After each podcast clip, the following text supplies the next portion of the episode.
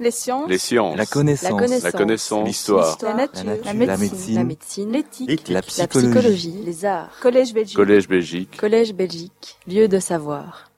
Bonsoir mesdames et messieurs. Re- mer- Remerciements renouvelés à- au professeur Marc Richel euh, et à l'Académie royale de Belgique de cette euh, invitation. Je disais à Marc ainsi qu'à Axel Clermans, qui est également psychologue et académicien, que euh, vous faites vraiment très bien les choses parce qu'au hasard d'une promenade euh, juste avant de venir, j'étais un peu euh, en avance dans le parc devant l'académie. Je regardais le coucher du soleil sur le palais euh, et passé un, un- un jeune homme très d'un pas très très rapide et majestueux, et c'était Sa Majesté qui venait rendre une visite, et donc j'ai été très heureux de le voir à quelques mètres comme je vous vois. Donc euh, ce soir, la neuroéducation, une nouvelle science pour l'école, leçon numéro 2, euh, l'école et les lois du cerveau. Donc on va capitaliser sur ce que l'on a vu euh, hier, et nous allons voir davantage des exemples très concrets de la classe. Pour rappel, c'est un domaine que l'on appelle la neuroéducation. C'est un raccourci un peu rapide parce qu'entre neuro et éducation, il faut insérer la psychologie, la psychologie expérimentale du développement. Mais l'idée générale qui est bonne, c'est de connaître son cerveau pour mieux apprendre. L'enfant lui-même, mais également les professeurs euh, des écoles. Euh, pour rappel également, vous trouverez euh, des éléments de cette conférence et puis d'autres développements que je n'aurais pas eu le temps de faire dans un ouvrage qui va paraître aux éditions Mardaga au printemps, collection dirigée par Marc Richel, euh, qui s'appellera La neuropédagogie de Montessori, Freinet et Piaget aux sciences cognitives. Je n'aurai pas le temps ici de reprendre toutes les euh, grandes intuitions de ces pédagogues en lien avec les sciences cognitives actuelles, mais peut-être que dans la demi-heure de discussion que l'on aura tout à l'heure, cela euh, émergera. Nous avons vu hier que ce qu'on appelle l'intelligence en développement chez l'enfant, le développement cognitif, c'est la construction d'une architecture cognitive dans le cerveau qui part de l'objet pour arriver au raisonnement, avec euh, également les constructions fondamentales du traitement quantitatif du réel, le nombre jusqu'aux mathématiques, et du traitement qualitatif du réel, la catégorisation, jusqu'aux taxonomies. Nous avons vu divers exemples, tant relatifs à la construction de l'objet chez le bébé, et que déjà là se glisse la problématique de la résistance cognitive et de l'inhibition des heuristiques, qui en l'occurrence était une heuristique motrice, la fameuse erreur à nommer. Nous avons également vu pour la construction du nombre la nécessité de résister, d'inhiber des heuristiques résister à d'inhiber des heuristiques plus visio-spatiales, comme longueur est égale à nombre, et nous sommes allés jusqu'au raisonnement chez l'adolescent et l'adulte, où euh, là aussi des heuristiques perceptives, par exemple, mais il y en a aussi qui sont plus sémantiques, entrent en conflit avec notre euh, logique. L'exemple de l'erreur à nommer était le premier, euh, et c'était l'ancêtre cognitif des erreurs de raisonnement que l'on continuera d'observer tout au long du développement. Et depuis cet exemple jusqu'au nombre, à la catégorisation et au raisonnement, nous avons vu que cette nouvelle façon de voir remettait en question et puis reconstruisait autrement la théorie de Piaget concernant le développement euh, cognitif, qui sans doute ne se fait pas par une succession euh, de stades, mais de façon plus dynamique et linéaire, et non linéaire, pardon. Du point de vue du cerveau, les questions qui se posent à travers cette modélisation du développement cognitif, questions que l'on peut exprimer très simplement, c'est comment le cerveau bouge, reconfiguration neuronale, comment il travaille, par exemple la spécialisation fonctionnelle interactive que nous avons vu hier, comment euh, plusieurs régions du cerveau de l'enfant doivent apprendre à travailler ensemble, et euh, plus simplement comment le cerveau apprend. Euh, de façon un peu plus technique, ça renvoie aux notions de maturation, nous avons vu des courbes de maturation, de plasticité, comment les réseaux neuronaux se reconfigurent au cours de l'apprentissage, et aussi une notion que je n'ai pas introduite hier mais qui est importante pour aujourd'hui, la vicariance, euh, c'est-à-dire la suppléance fonctionnelle d'un réseau neuronal par un autre. En médecine, la notion de vicariance est très connue. C'est pour les organes également la suppléance fonctionnelle d'un organe ou d'une partie d'un organe par un ou une autre quand elle ne fonctionne plus. Euh, il est également très intéressant de comprendre cette notion du point de vue cognitif au cours de l'apprentissage. C'est-à-dire comment l'enfant va apprendre à utiliser des chemins différents, des réseaux différents, dans la même tâche, pour le même but, mais euh, en apprenant, par exemple, à corriger une erreur.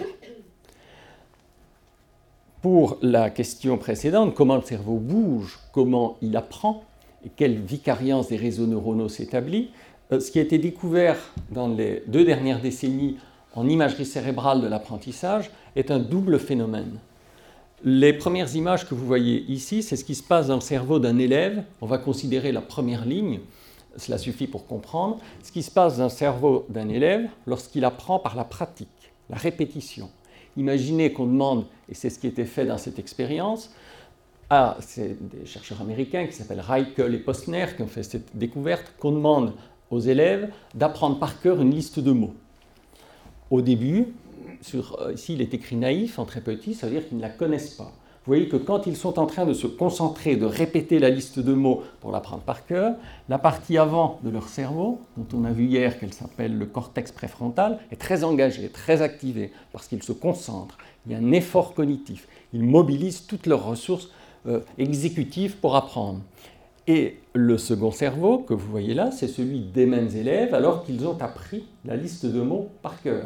Donc ils ont automatisé la répétition de cette liste de mots. Et à ce moment-là, vous voyez cette flexibilité, cette vicariance, c'est-à-dire qu'il y a une reconfiguration des réseaux neuronaux impliqués de l'avant vers l'arrière du cerveau, donc dans des régions postérieures et même sous-corticales.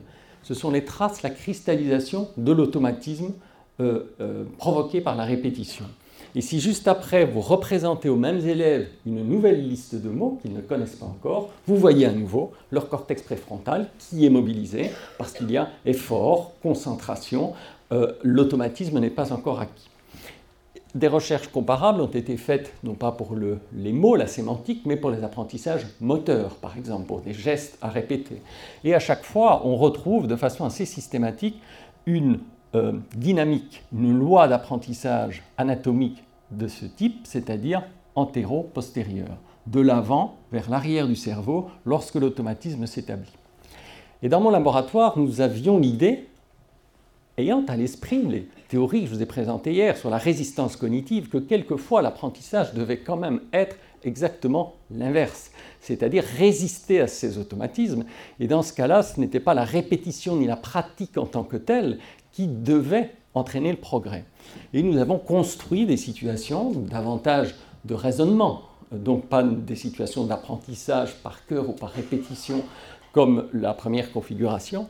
Et en effet, dans des situations où il faut euh, inhiber un automatisme qui avait été surrépété, surappris, on a découvert dans le cerveau des élèves la reconfiguration inverse de l'arrière du cerveau avant apprentissage à l'avant, cortex préfrontal, après, donc à la fin de l'apprentissage, c'est-à-dire une reconfiguration neuronale qui, elle, est postéro-antérieure.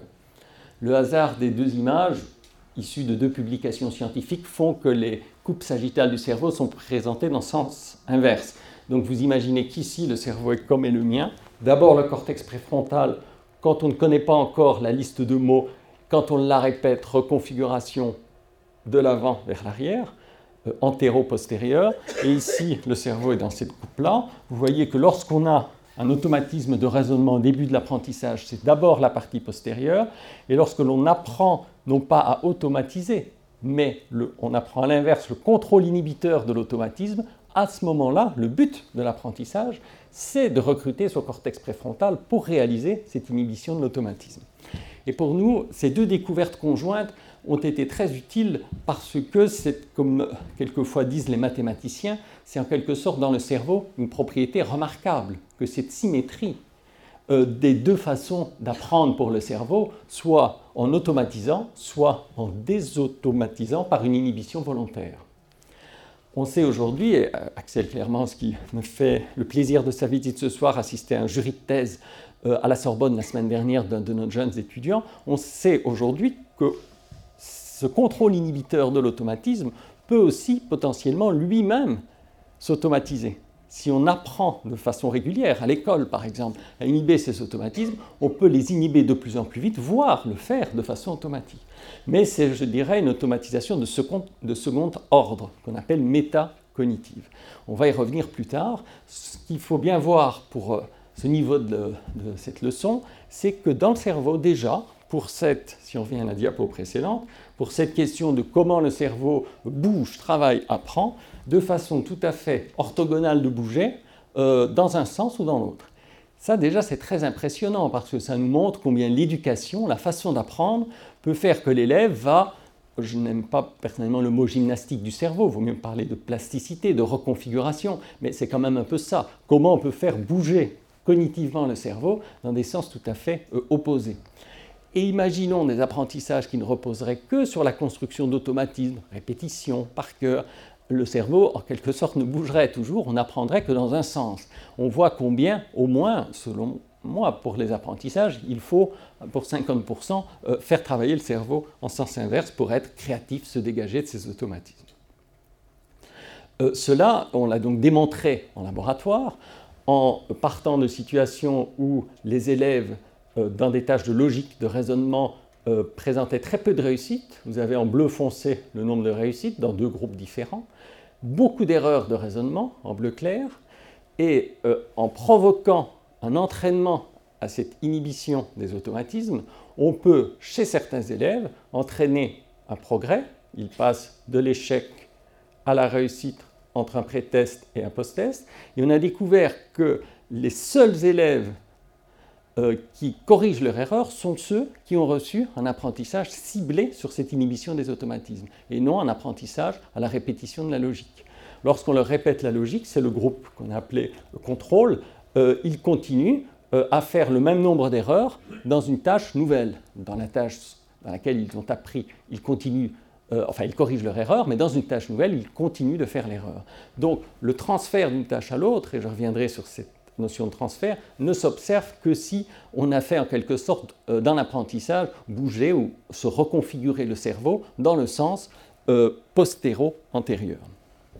Ce que vous voyez ici. Et là, l'imagerie cérébrale nous offre vraiment la dynamique de l'apprentissage, c'est-à-dire que lorsqu'on fait ce type d'apprentissage, euh, c'est cette loi euh, anatomique, anatomo-fonctionnelle que l'on observe.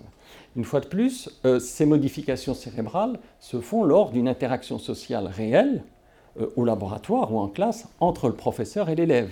La seule chose qui est réalisée en imagerie cérébrale, c'est le pré-test avant l'apprentissage et le post-test après l'apprentissage.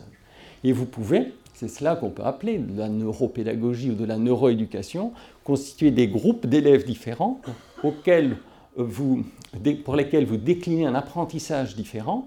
Euh, la seule chose qui sera identique, c'est le pré-test et le post-test, tant l'observation des comportements que l'observation de l'imagerie cérébrale. Et vous avez donc là, à ce moment-là, une méthode expérimentale avec un suivi et un groupe contrôle. Euh, cet apprentissage à l'inhibition repose sur du matériel extrêmement concret que l'on peut élaborer en classe, que les professeurs élaborent déjà et qui permettent vraiment, par exemple, de euh, bloquer un carton réponse, donc de l'inhiber, ce qui va déclencher cette, euh, reconfiguration de l'arrière vers l'avant du cerveau et qui correspond finalement à l'un des processus de découverte de la solution quand on voit l'élève qui a trouvé qui est sorti de son automatisme et qui lève le doigt euh, en classe. Ce qui revient à illustrer l'émergence d'un comportement nouveau, comme nous l'avons vu hier, qui dépend évidemment de la maturation des systèmes cérébraux, l'efficience de chacune de ces régions, et le cortex préfrontal qui permet cette inhibition des automatismes a lui-même une maturation très lente au cours de l'ontogenèse, donc au cours du développement. On peut toutefois entraîner le cerveau et renforcer le travail de plusieurs régions ensemble, ce qui va créer un nouveau réseau fonctionnel, c'est la spécialisation interactive de plusieurs régions du cerveau via la connectivité entre régions, qui peut être inhibitrice ou activatrice. Et ce qui provoque cela, c'est l'apprentissage. Donc on avait vu ce schéma hier. Ce que je viens de vous préciser de nouveau aujourd'hui, c'est que dans cet apprentissage, on a déjà cette euh, double loi de base que le cerveau peut euh, se modifier de l'avant vers l'arrière ou l'inverse, selon qu'il automatise, qu'il répète, notion classique de l'apprentissage, ou qu'il inhibe ces automatismes, ce, que, euh, ce dont tout le monde juge que c'est important, mais qu'on exerce très rarement en tant que tel à l'école ou dans l'entreprise. On va reprendre ces principes déclinés hier pour l'architecture cognitive, objet, nombre, catégorisation, raisonnement, aujourd'hui pour ce que j'appellerais l'architecture scolaire puisque le thème de la leçon du jour, c'est les lois du cerveau et l'école. en France, mais je pense qu'en Belgique et dans la plupart des pays du monde, les programmes sont comparables.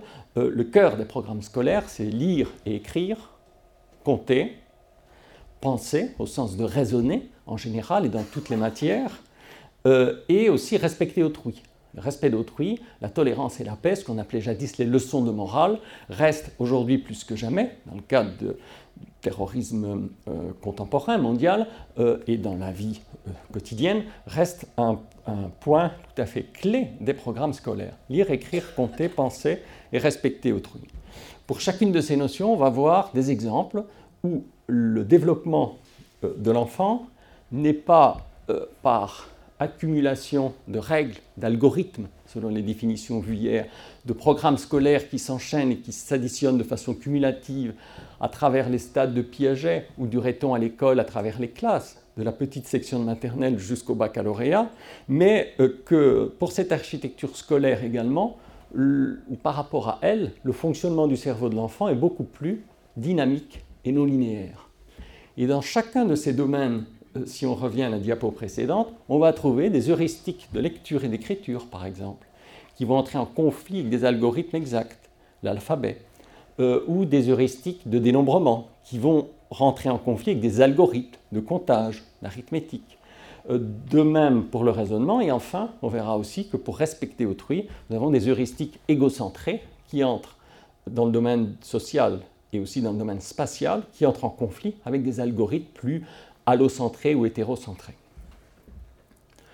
Euh, pour l'exemple de l'écriture et de la lecture que nous allons voir en premier, on retrouvera donc ce triple système nécessaire à comprendre les erreurs des enfants et leurs corrections euh, heuristiques qui, pour rappel, euh, est défini en référence à Daniel Kahneman, prix Nobel d'économie, psychologue, qui a remarqué que très souvent le cerveau humain y compris adultes, fonctionnent plutôt avec des heuristiques, stratégies très rapides, très efficaces, qui marchent très bien, très souvent, mais pas toujours, plutôt qu'avec des algorithmes exacts, qui est la pensée réfléchie, logico-mathématique, qui demandent un effort cognitif, analytique, qui, eux, les algorithmes exacts, conduisent toujours à la bonne solution.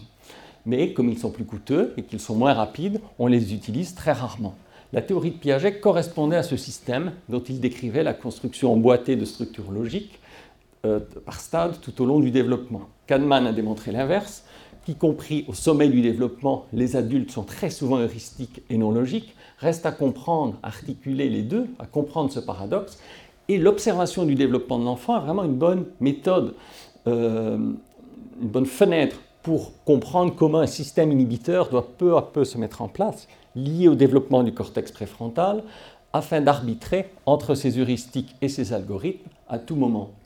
Et pour ceux d'entre vous qui avaient appris la théorie de Piaget, la grande différence, c'est ce que Piaget considérait comme des stades qui disparaissaient, sont ici des stratégies qui restent dans le cerveau toute la vie, qui coexistent et qui interfèrent toujours. On apprend à les inhiber, donc leur fréquence d'usage peut être moindre, mais elles sont toujours là, prête à surgir à tout moment, ce qui peut, y compris chez l'adulte, créer des décisions absurdes euh, dans tous ces domaines euh, ou des euh, conduites irrationnelles. Les définitions, vous les retrouverez dans le diaporama qui sera laissé à l'Académie. Définition d'heuristique, hein, sont des termes extrêmement précis. Définition d'algorithme exact, comme en intelligence artificielle, en informatique, c'est le même sens qu'algorithme. Euh, dans l'exemple qu'on a vu hier, l'algorithme exact, c'était le comptage des jetons. Si on compte les jetons dans la tâche de Piaget, c'est exact on ne se trompe jamais. En revanche, si on se laisse guider par la longueur, l'écartement, l'heuristique, ben, euh, on se trompe dans cette tâche-là. Or, elle est beaucoup plus tentante que l'algorithme. J'ai oublié de vous dire que si on remplaçait les jetons par des bonbons, euh, et qu'on crée des alignements de longueur différentes et qu'il se fait qu'il euh, y a plus de bonbons là où c'est plus court et donc moins de bonbons là où c'est plus long, dès deux ans, les enfants réussissent. Ils ne se laissent pas tromper par la longueur, euh, par l'espace, quand il s'agit de manger les bonbons. C'est Jacques Meller qui avait trouvé cela sans l'expliquer du tout. jadis, il, il s'était contenté de dire que Piaget avait tort, et c'était publié dans la revue Science. Et on comprend aujourd'hui, on parlait d'émotion à la fin de la leçon d'hier, que par des mécanismes liés au cortex préfrontal ventromédian, les enjeux, le défi dans une tâche, notamment euh, de l'hémisphère droit.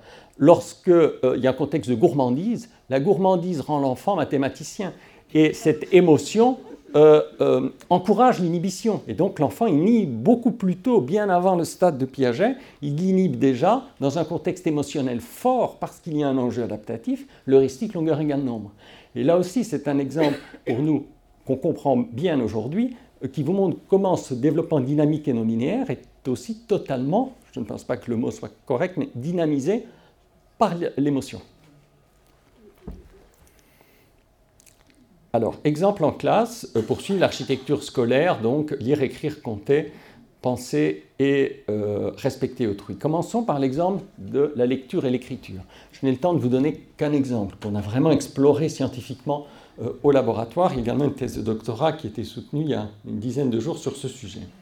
Les instituteurs savent que l'une des erreurs classiques que font depuis toujours les enfants en lecture sont les célèbres erreurs en miroir, des lettres en miroir, à savoir que les enfants confondent, par exemple, dans notre alphabet, le B et le D, ou le P et le Q.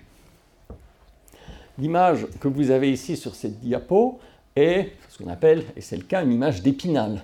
On se souvient tous de ces images d'épinal, il y en a d'autres que celle-là, mais c'est l'image euh, canonique d'un algorithme, de l'alphabet, ce qu'on appelait l'abécédaire.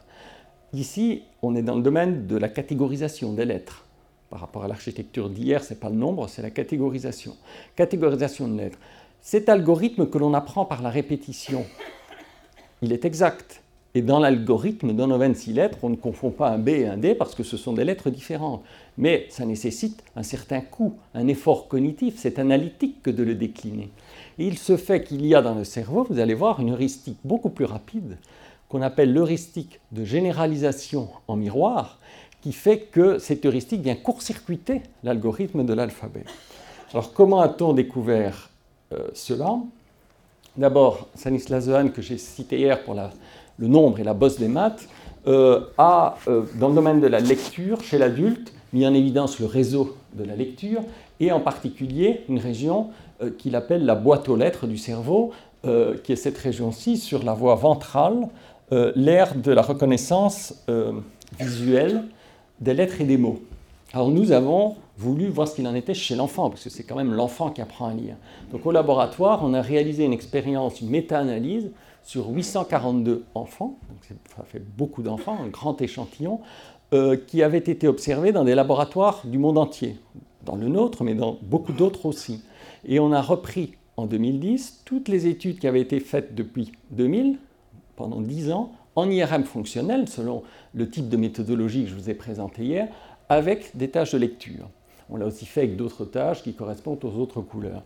Et on a pu voir ce qui était commun au réseau de la lecture dans toutes ces études, et on a découvert que le réseau que vous voyez en vert, d'abord ce qui est intéressant et ce qui valide la méthodologie de l'IRM, c'est que c'est un réseau qui est dans l'hémisphère gauche. Or, on sait que l'hémisphère gauche est de façon dominante dédié au langage. Il y a très peu de choses dans l'hémisphère droit, à part une seule région, celle dont on a parlé hier, le cortex préfrontal inférieur droit, qui est là et là, là à gauche, ici à droite, et dont vous vous souvenez que c'était l'épicentre de l'inhibition des automatismes.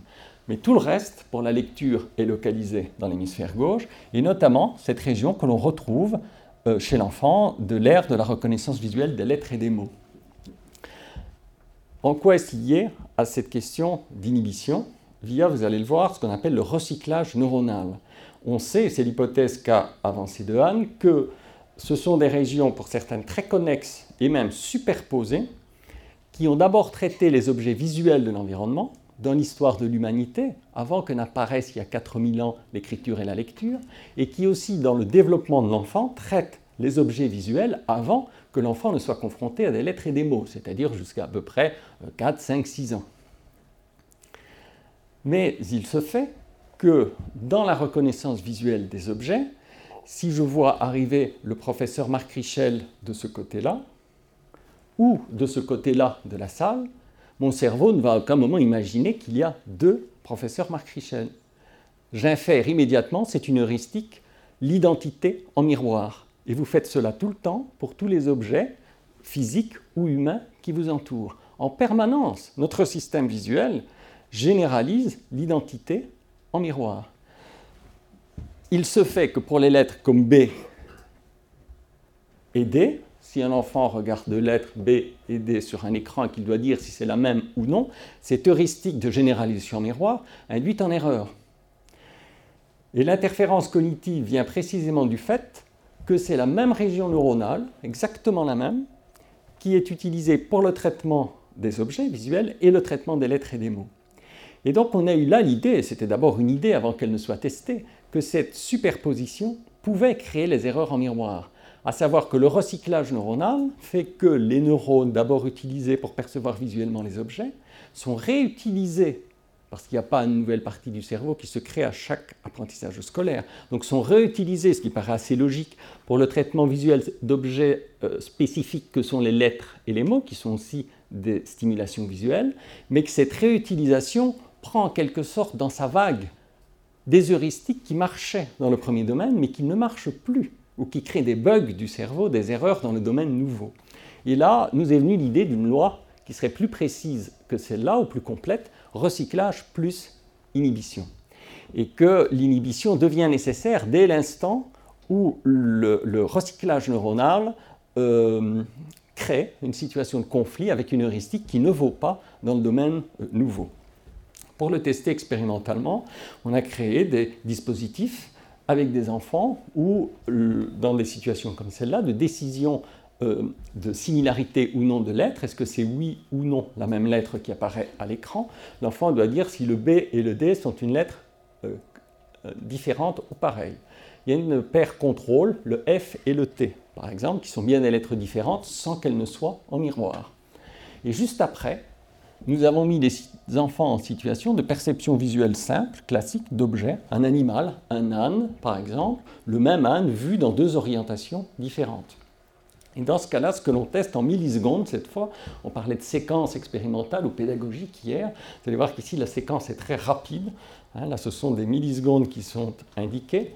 On regarde si l'enfant met plus de temps à reconnaître qu'il s'agit du même animal lorsqu'il est en miroir, s'il met plus de temps à faire cela, prendre cette décision, après avoir dû distinguer deux lettres en miroir, comparé à deux lettres contrôle qui sont différentes mais pas en miroir. Et on observe en effet un temps statistiquement, significativement plus grand, ce qu'on appelle un amorçage négatif, en anglais s'appelle un negative priming, un amorçage négatif, et en fait il est positif dans notre esprit cet amorçage négatif parce que c'est le temps de la levée d'inhibition de la flexibilité dont on parlait hier. Et la façon de savoir que l'inhibition a bien que l'inhibition de la généralisation miroir de cette heuristique a bien été requise ici, c'est que juste après, quand elle marche, comme elle était inhibée, le temps de lever cette inhibition fait que les enfants mettent un peu plus de temps. Et nous avons non seulement trouvé ce résultat chez les enfants, qui ont appris à lire, mais tout au long du développement, on l'a fait à tous les âges, chez les adolescents et chez les adultes. Et donc, nous compris, lorsque nous lisons un texte ou que vous voyez ces lettres, nous également, on inhibe l'heuristique de généralisation miroir. Parce que ce n'est pas un désapprentissage, comme le dit par exemple euh, Stanislas Dehaene, ou comme l'aurait dit Piaget pour ses stades de développement, ce n'est pas un désapprentissage, c'est une inhibition momentanée. Et à tout moment, on inhibe cette heuristique de généralisation miroir, donc nous aussi dans un paradigme comme celui-là, on, on, a un effet d'amorçage négatif si on nous représente juste après deux objets symétriques, et si l'on y pense, c'est bien normal. Si vous lisez un livre chez vous dans votre salon, vous, voyez, vous verrez qu'il y a plein de B, de D, de P et de Q, et en même temps, vous pouvez voir passer votre chat dans le salon en parallèle, et ce n'est pas parce qu'il passe dans deux sens différents que vous allez imaginer que c'est un chat différent. Et là, c'est un autre exemple extrêmement concret qui vous montre qu'en permanence, et ici c'est pour la lecture, euh, on doit inhiber des heuristiques et activer des algorithmes. L'algorithme, c'est l'alphabet, 26 lettres, très différentes, de façon exacte, et euh, l'heuristique, c'est la généralisation miroir. Et dans cet exemple, comme dans celui d'hier, pour l'espace et le nombre dans le cortex pariétal, on trouve ici cette fois dans le, la voie non pas dorsale, mais dans la voie ventrale du cerveau, un phénomène de superposition anatomique qui crée le conflit entre l'heuristique et l'algorithme et qui nécessite sans doute comme on l'a vu pour le nombre, d'envoyer un ordre inhibiteur à longue distance du cortex préfrontal vers ces régions pour permettre d'inhiber l'heuristique et d'activer l'algorithme. Et c'est ce type de phénomène que l'on euh, étudie euh, aujourd'hui. Donc vous voyez sur un exemple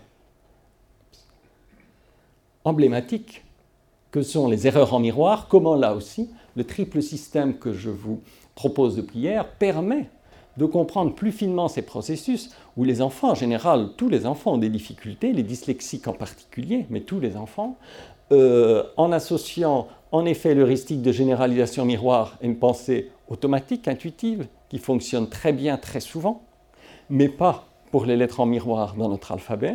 L'algorithme, c'est l'abécédaire, ou tout type d'alphabet qui est encore aujourd'hui sur les, sur les, murs des classes, dans les livres d'enfants ou ce que l'on répète en classe. Et c'est une façon là aussi, vous voyez, de comprendre différemment les erreurs de lecture euh, dans ces cas-là. Il ne suffira pas de répéter l'alphabet ni d'automatiser l'alphabet. Souvenez-vous du processus d'automatisation de tout à l'heure. Il faut aussi, euh, pas tout le temps, de façon très ciblée, apprendre à inhiber des heuristiques qui valaient dans le domaine visuel en général, qui ne valent pas pour ce cas spécifique.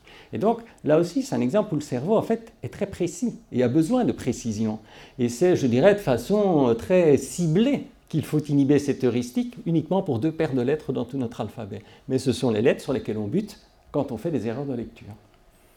Et si on accumule ces erreurs à d'autres, ça fait des classements PISA euh, où euh, certains pays ne sont pas bien classés, par exemple, euh, du point de vue de leur performance scolaire. Cette diapositive de définition que l'on a vue hier, des fonctions exécutives du cortex préfrontal, inhibition, switching, flexibilité et mémoire de travail, eh bien, on vient d'en voir un exemple pour la lecture.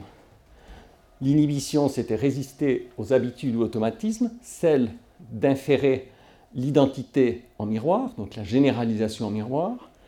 Euh, si on inhibe pour les lettres en miroir comme PQ cette heuristique, cet automatisme, on est capable d'être flexible et d'aller rechercher, ce qui prend un tout petit peu plus de temps, la différence dans l'alphabet entre ces lettres, donc en, déroulant mentalement ou en regardant l'algorithme exact.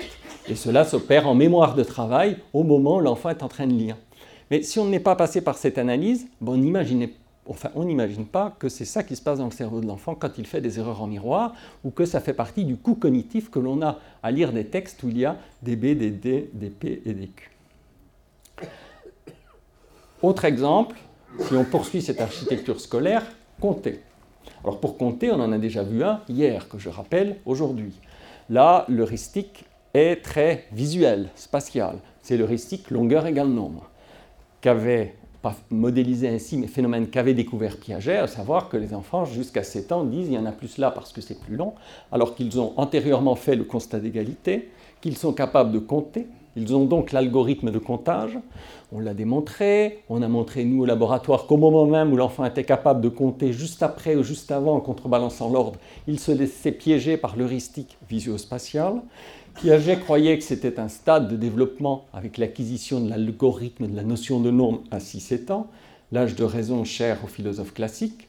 On a démontré, on a vu hier, que en fait, c'est précisément l'âge où, par ailleurs, on entraîne l'enfant sur des suites numériques où le matériel scolaire et didactique lui-même crée une confusion, une heuristique entre la longueur et le nombre, de telle sorte qu'on surapprend de façon implicite, parce qu'ici l'apprentissage explicite porte sur la suite des nombres dans le langage, de 1 à 10, mais de façon implicite, le cerveau détecte une énorme régularité qui est que longueur est égale à nombre. Et là aussi, comme pour les lettres en miroir, ce n'est pas un exemple anecdotique. Vous trouvez des configurations comme ça sur tous les murs des classes, d'école maternelle, dans tous les livres de maths pour petits. Je pense qu'il ne faut pas les supprimer, il faut simplement les utiliser comme exercice pour faire prendre conscience à l'enfant de son erreur et surtout du fait que l'heuristique longueur égale nombre, elle marche ici, mais elle ne marche pas dans la situation de Piaget qu'il faut en fait présenter simultanément à l'enfant ou en, en séquence pour qu'il y ait cette prise de conscience du conflit cognitif et lui apprendre surtout à inhiber l'heuristique dans certains cas et à l'activer dans d'autres. Donc là aussi, apprendre cette flexibilité. C'est ce que nous avons, vous le savez maintenant, exploré en IRM. Je le rappelle simplement pour vous rafraîchir votre mémoire de travail par rapport à hier. On a vu, euh, et puis je tenais aussi absolument à montrer ces images à Axel Clermont, ce qui n'était pas là hier. Ça fait partie des motivations pour lesquelles je les ai ajoutées. On a dans le sur l'ordinateur la reconstruction tridimensionnelle point par point du cerveau des enfants d'âge préscolaire, maternel et scolaire, alors même qu'ils réussissent ou qu'ils échouent dans l'épreuve de conservation du nombre de Piaget. Et nous avons trouvé que non seulement pour réussir, il faut mobiliser le sillon intrapariétal qui est dédié à la fois au nombre et à l'espace, selon la partie du sillon dans laquelle on est, mais aussi avec une spécialisation fonctionnelle interactive, le cortex préfrontal à longue distance, qui envoie des ordres inhibiteurs et activateurs permettant dans le cortex pariétal de dissocier le nombre de la longueur. Euh, et ça, c'est un phénomène voilà, que je viens de citer, spécialisation fonctionnelle interactive avec une connectivité à longue distance. Ce qu'on appelle aussi un réseau pariéto frontal qui est au cœur du développement de l'intelligence. Ce n'est pas seulement savoir compter, être intelligent, c'est savoir dans certains cas inhiber l'heuristique rapide de longueur pour activer le comptage. Et c'est cela qui caractérisait le changement de stade euh, chez Piaget. Euh, la séquence, je reviens sur cette image puisque vous m'avez posé la question hier dans la discussion. Là, on avait, c'est la diapo que je recherchais en vous répondant, on a une séquence extrêmement précise. On a d'abord l'activation d'une partie du sillon intrapariétal dédié à la longueur. Si l'enfant répond vite, il répond uniquement à partir de cette activation cérébrale. C'est ce que Piaget observait jusqu'à 6-7 ans. L'enfant dit il y en a plus là parce que c'est plus long. Si on prend le temps d'une activation du cortex préfrontal qui envoie un double ordre inhibiteur et activateur vers le pariétal qui va inhiber l'heuristique de longueur et activer l'algorithme de comptage, qui, je vous rappelle, est tout à fait voisine dans le cortex pariétal, à ce moment-là, tel un ministre de l'Intérieur qui enverrait des ordres à un, préfet, en province pour régler un conflit, ici le conflit est cognitif et le ministre de l'Intérieur, c'est le cortex préfrontal, pour régler un conflit cognitif, à ce moment-là seulement, et en suivant cette séquence, l'enfant peut compter même si, euh, et dire qu'il y en a pareil, même s'il était très tentant de se fier à la longueur euh, par un premier sentiment, une première impulsion. Et cela pour la question de Madame hier sur les techniques et la résolution. L'IRM en effet une résolution à la seconde. Donc ces phénomènes-là, on les observe en utilisant de façon complémentaire l'électroencéphalographie. Là, vous voyez un enfant avec un petit bonnet euh, d'électroencéphalographie que nous avons au laboratoire avec 256 capteurs. Et sur le crâne, on a un enregistrement de l'activité cérébrale. C'est une autre technique très, très, euh, très souple et très simple, euh, mais la technologie était le même complexe parce que on n'utilisait plus cette technique parce que la pose des électrodes était très très lente. Et en placer 256, ça prendrait plus d'une heure et l'enfant est déjà fatigué avant d'avoir fait la tâche. une société américaine a inventé un petit bonnet qui se pose en moins de 5 minutes avec, comme un bonnet de bain avec 256 électrodes. Et donc c'est pourquoi cette technique est redevenue très utilisée dans les laboratoires, notamment de psychologie du développement, parce que l'enfant est très bien installé face à un écran d'ordinateur, il va voir les jetons plus ou moins écartés, et il a un boîtier réponse, et on voit là, cette fois en millisecondes, en dizaines de millisecondes, mais la mesure est à la milliseconde, dans quel ordre ces activations cérébrales s'opèrent. Pariétal, frontal, à nouveau pariétal. Cela se croise aussi aujourd'hui en IRM avec la connectivité. On peut voir la matière blanche, comme je vous le disais hier, qui permettrait de voir aussi, euh, lors de l'apprentissage ou du développement, comment ces connectivités à longue distance se renforcent via la myélinisation. Donc le modèle sous-jacent est l'idée que dans des domaines très différents, on vient de le voir pour la lecture sur une partie du cerveau qui est la voie ventrale, occipito-temporale, on l'a vu aussi pour le nombre et l'espace sur la voie dorsale, occipito-pariétale, avec le cortex préfrontal ayant pour rôle, au moins durant le développement et l'apprentissage, même si ça s'automatise après, ayant pour rôle premier euh, d'être le chef d'orchestre en quelque sorte et d'envoyer ces ordres inhibiteurs et activateurs dont la pédagogie doit être le, facteur de, de renforcement et de construction. Et physiologiquement, cela est permis grâce à des neurones à axones longs qui sont très très nombreux et concentrés dans le cortex préfrontal par rapport aux autres lobes où les interactions sont plus euh, locales. L'exemple que j'ai repris de Piaget, longueur égale nombre, était ce qu'on appelle dans le domaine de la cognition numérique ou mathématique euh, des, des, tâches non symboliques, parce qu'il n'y a pas de symbole, ce sont des vrais points dont on évalue la quantité.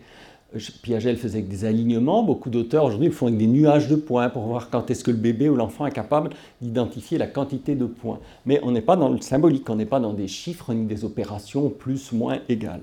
Nous allons voir à présent un exemple aussi au cœur de l'école et de la scolarité, le nombre euh, de façon symbolique, donc des problèmes par exemple d'arithmétique. Et là, dans les interactions qu'on a en école avec les professeurs, eux-mêmes nous ont donné cet exemple qu'on a retesté en laboratoire que ce qu'on fait vraiment un aller-retour du laboratoire à l'école. Et les profs nous ont dit Ah, mais votre modèle d'heuristique, d'algorithme exact et d'inhibition positive nous fait penser à ce problème que je vous lis. J'ai peut-être, euh, peut-être dit rapidement hier. Louise a 25 b oui, je l'ai dit rapidement hier. Louise, ou ce matin à la radio, euh, à l'RTBF, puisqu'il y a une, émission qui a été consacrée à ce sujet. Louise a 25 b elle a 5 b de plus que Léo. Combien Léo a-t-il de billes? Les enfants répondent massivement 30. Leur cerveau, enfin leur esprit, leur cerveau fait 25 plus 5 égale 30. Dans ce cas-là, l'heuristique est symbolique, linguistique. L'exemple précédent, l'heuristique était spatial, visuel. Ici, l'heuristique est très euh, linguistique, c'est-à-dire que l'enfant entend le mot plus dans la question, dans la voix de son maître ou de sa maîtresse, et dans la voix de son maître ou de sa maîtresse, en termes de fréquence d'usage. Souvenez-vous, la fréquence d'usage, c'est ce qui modulait ces fameuses stratégies plus ou moins dominantes dans le système dynamique et non linéaire. Donc là, la fréquence d'usage fait que, après plus dans la voix de la maîtresse ou du maître, on additionne, très souvent. Mais dans ce cas-là, il faut inhiber l'addition, pour parler rapidement, et activer l'algorithme exact qui est la soustraction, c'est-à-dire 25 moins 5 égale 20. Euh, nous avons retesté donc, ce phénomène en laboratoire avec le même paradigme, qui est notre paradigme maison, d'amorçage négatif que j'évoquais tout à l'heure, à savoir que lorsque l'enfant a dû résoudre un problème comme celui-ci et qu'il l'a réussi, juste après, on lui donne un problème classique avec la même complexité linguistique, syntaxique, même nombre de mots, etc., mais où après une addition, il faut additionner, ou après une soustraction, il faut soustraire. Et on observe que les enfants mettent plus de temps à déclencher l'heuristique d'addition après le mot plus s'ils ont résolu avant un problème comme celui-ci. Donc on retrouve, alors non seulement les enfants, mais les adolescents et nous adultes. C'est-à-dire qu'on doit toujours inhiber cette heuristique. Et l'une des difficultés de l'enfant n'est pas ou n'est plus à ce moment-là la soustraction. Inutile de lui répéter les opérations arithmétiques élémentaires, addition ou soustraction. Dans ce cas-là, l'intelligence est piégée de façon très basique par le mot plus dans la question, qui est une heuristique linguistique au sens de Kahneman, hein, la définition que j'avais donnée, stratégie très rapide, qui marche très bien, très souvent, mais pas toujours. Et dans ce cas-là, après plus, il faut soustraire. Et vous voyez qu'on est là au cœur de ce que c'est finalement l'intelligence, c'est-à-dire surmonter ces pièges tout à fait euh, inattendus, mais si vous cumulez cette erreur aux erreurs des lettres en miroir, aux erreurs de raisonnement, aux erreurs de conservation du nombre, vous voyez que vous commencez à faire le catalogue euh, des difficultés, des erreurs à l'école. Et surtout, ce ne sont pas des stades qui disparaissent, c'est une stratégie qui reste et qui explique aussi le, coût cognitif de notre cerveau à être rationnel et finalement à utiliser nos algorithmes. Même si on voit que chez l'adulte, ça se fait de mieux en mieux et de façon beaucoup plus efficiente, puisque vous voyez que ce phénomène d'amorçage négatif existe à tous les âges, on met plus de temps à réactiver cette heuristique d'addition après l'avoir inhibée, ce qui est la barre en noir par rapport à la barre en gris, mais euh, de moins en moins, et tout cela dans une réponse qui est de plus en plus rapide. Néanmoins, le phénomène ne disparaît pas. Euh, quand on lit, quand on compte, on inhibe toujours nos heuristiques. Et c'est pourquoi Kahneman a démontré que quand on raisonne, eh bien, on fait des erreurs parce que là, quelquefois, quand le raisonnement est complexe, nos heuristiques surgissent. Je reprends cette diapositive pour la décliner sur ce dernier exemple, comme on l'avait fait pour la lecture. L'inhibition, résister aux habitudes, automatismes, c'est j'additionne après plus. Si on peut euh, inhiber cette heuristique, on fait un switching en mémoire de travail par rapport aux opérations arithmétiques disponibles face au problème, euh, qui est une flexibilité, et on est à nouveau au cœur, non pas euh, du nombre en tant que tel, de l'exercice des fonctions exécutives du cortex préfrontal, exécutif, inhibition, activation en mémoire de travail, et au final, vous voyez que sous les hachures, en quelque sorte, du filtre sélectif, doit glisser l'heuristique après plus, j'additionne, pour activer ce qui est dans le petit rond central représenté ici. Et là, c'est l'algorithme de soustraction. Mais cette soustraction, on l'active, même si elle est très simple, que si l'on a dans la séquence pédagogique, madame, si vous êtes toujours à la même place, euh, que l'on euh, on peut activer cet algorithme de soustraction que si on a juste avant, quelques dizaines ou centaines de millisecondes, été capable d'inhiber l'heuristique d'addition qui est déclenché par le mot plus. Et toutes ces stratégies ont aussi l'intérêt d'être, et ça peut-être que c'est très euh, en observation, toujours déclenchées par un élément du contexte de la situation, qui soit linguistique, qui soit spatial, avec des déclencheurs en mémoire. Et en mémoire, toute stratégie a une condition déclenchante et une condition effective, qui est la réponse. Et c'est l'association entre les deux à laquelle il faut résister, qu'il faut briser en quelque sorte quand il s'agit d'une heuristique. Et ça vous illustre aussi, par rapport au propos de départ, la différence entre apprendre en répétant par automatisation ou en sens exactement inverse, en inhibant les automatismes. Euh, c'est l'exemple le plus classique et que d'ailleurs la journaliste suggérait ce matin euh, dans l'émission de radio sur la RTBF et que l'on avait nous-mêmes euh, illustré dans un article paru en anglais mais qui pourrait être traduit en français pour les enfants. Donc c'est l'une des revues de Frontiers qui est adressée directement aux enfants. Alors il y en a pour toutes les sciences, pour l'astrophysique, pour la, chimie. Il y a aussi une revue pour les neurosciences. Et euh, nous avons écrit, et ça a été expertisé par un enfant de 12 ans qui s'appelait Julien, un article sur comment bloquer ton cerveau, au sens positif du terme, arrêter les automatismes pour corriger tes erreurs successives. Et l'illustrateur de la revue avait choisi cet exemple qui finalement est très parlant, à savoir on dit euh, quelle est la couleur du plafond, il est, disons il est blanc, quelle est la couleur de votre chemise, elle est blanche, que boit la vache? Du lait. Euh, or, une vache boit de l'eau, tout le monde le sait. Une vache ne boit pas du lait, plus on sait que la vache produit du lait. Donc il y a toutes les associations sémantiques habituelles qui font que ben, on n'inhibe pas l'heuristique et l'association forte entre vache et lait. C'est un exemple compréhensible de tous et qu'on utilise dans les écoles pour faire comprendre cette importance de l'intelligence par l'inhibition et la résistance euh, cognitive. Si on en vient à cet autre point clé du programme scolaire, penser, raisonner. Cela vaut en mathématiques, mais ça vaut évidemment dans toutes les matières. On raisonne aussi sur des catégorisations.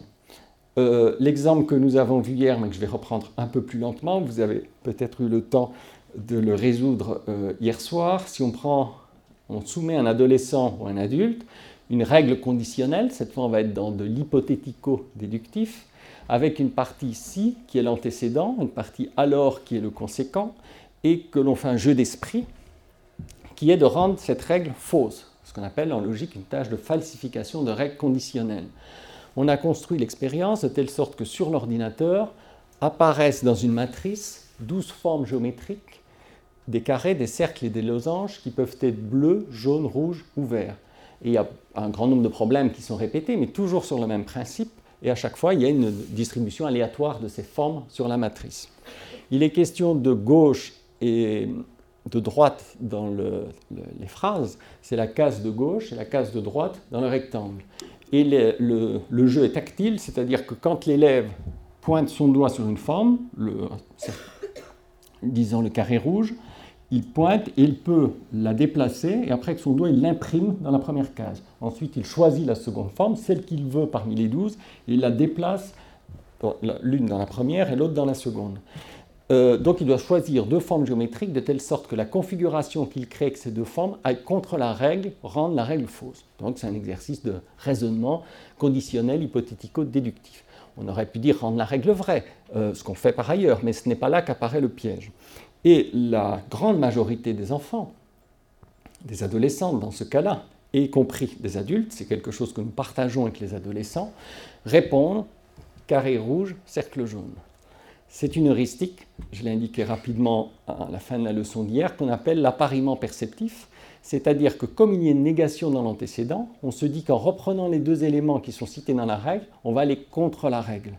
C'est un raisonnement, mais très très très élémentaire et qui n'est pas du tout logique, puisque l'algorithme exact dans cette tâche, dont carré bleu, losange vert est un exemple de réponse, mais il y en a beaucoup d'autres, est de trouver un antécédent vrai pour que la règle soit applicable, c'est-à-dire pas de carré rouge à gauche.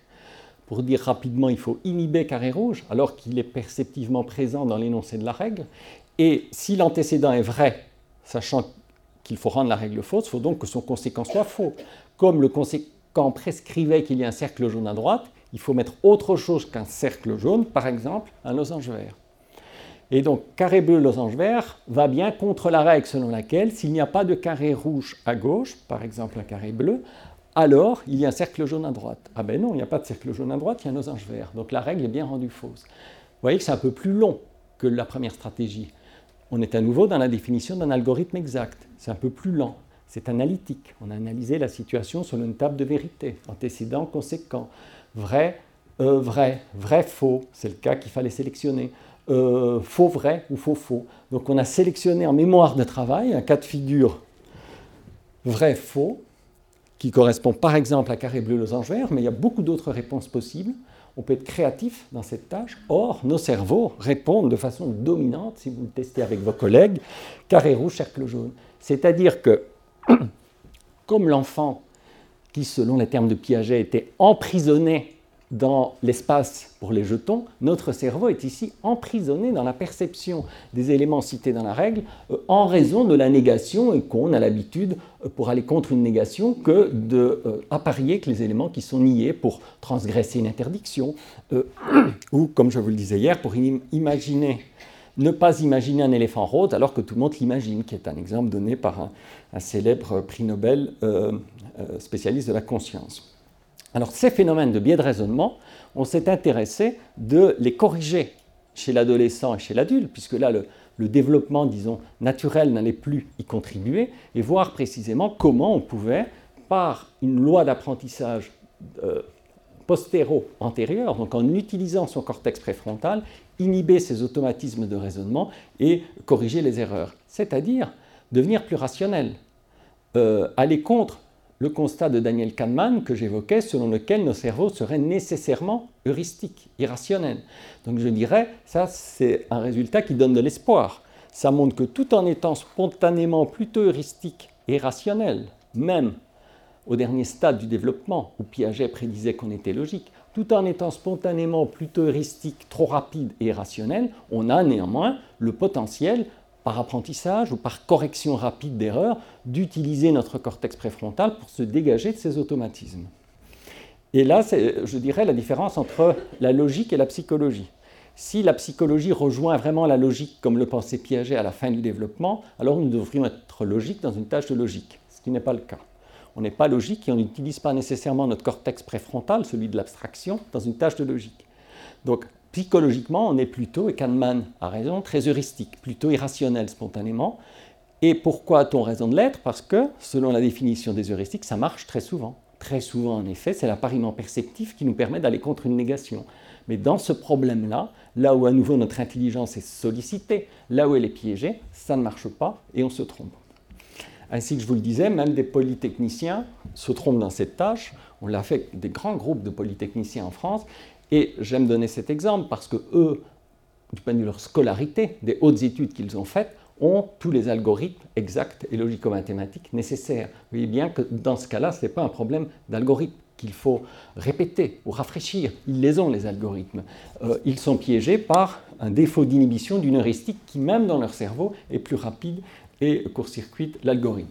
C'était donc un exemple de la fin de l'ontogenèse et pour la scolarité, tout ce qui concerne le raisonnement, qui doit faire écho pour les professeurs d'entre vous dans beaucoup de problèmes de physique, de maths euh, ou de pure logique et raisonnement, ou d'apprentissage des sciences, ou même si une certaine logique est construite ou renforcée à l'adolescence, comme le pensait Piaget, très souvent, sa fréquence d'usage dans un certain nombre de problèmes est très basse par rapport à des stratégies plus élémentaires, comme l'appariement perceptif, euh, qui viennent dominer la réponse et qui font croire que nous sommes irrationnels, comme l'a décrit Kahneman, mais on n'est sans doute pas irrationnel. On peut faire à notre égard, comme souvent à l'égard du jeune enfant, une présomption de rationalité. Quand l'enfant dit il y en a plus là parce que c'est plus long, on sait aujourd'hui qu'il est capable de compter et qu'il a même, on l'a vu hier, étant très très jeune, euh, l'algorithme visuel de l'invariance du nombre par rapport à la longueur. Donc ici, quand nous nous trompons dans des tâches de raisonnement comme celle dont je vous ai donné l'exemple, euh, ça ne veut pas dire qu'on n'est pas capable de considérer qu'une situation avec antécédent vrai et conséquent faux rend une règle fausse.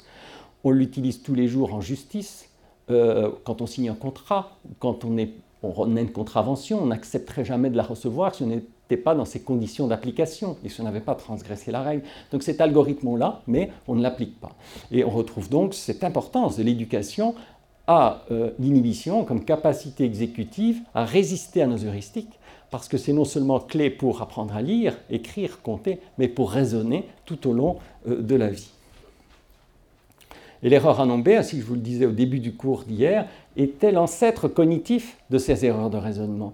Parce que le jeune bébé qui allait rechercher l'objet, vous vous en souvenez, derrière euh, l'écran A, alors qu'il sait que l'objet n'y est plus, mais qui va le chercher parce que d'habitude il allait le rechercher à cet endroit-là, était incapable d'inhiber une heuristique motrice.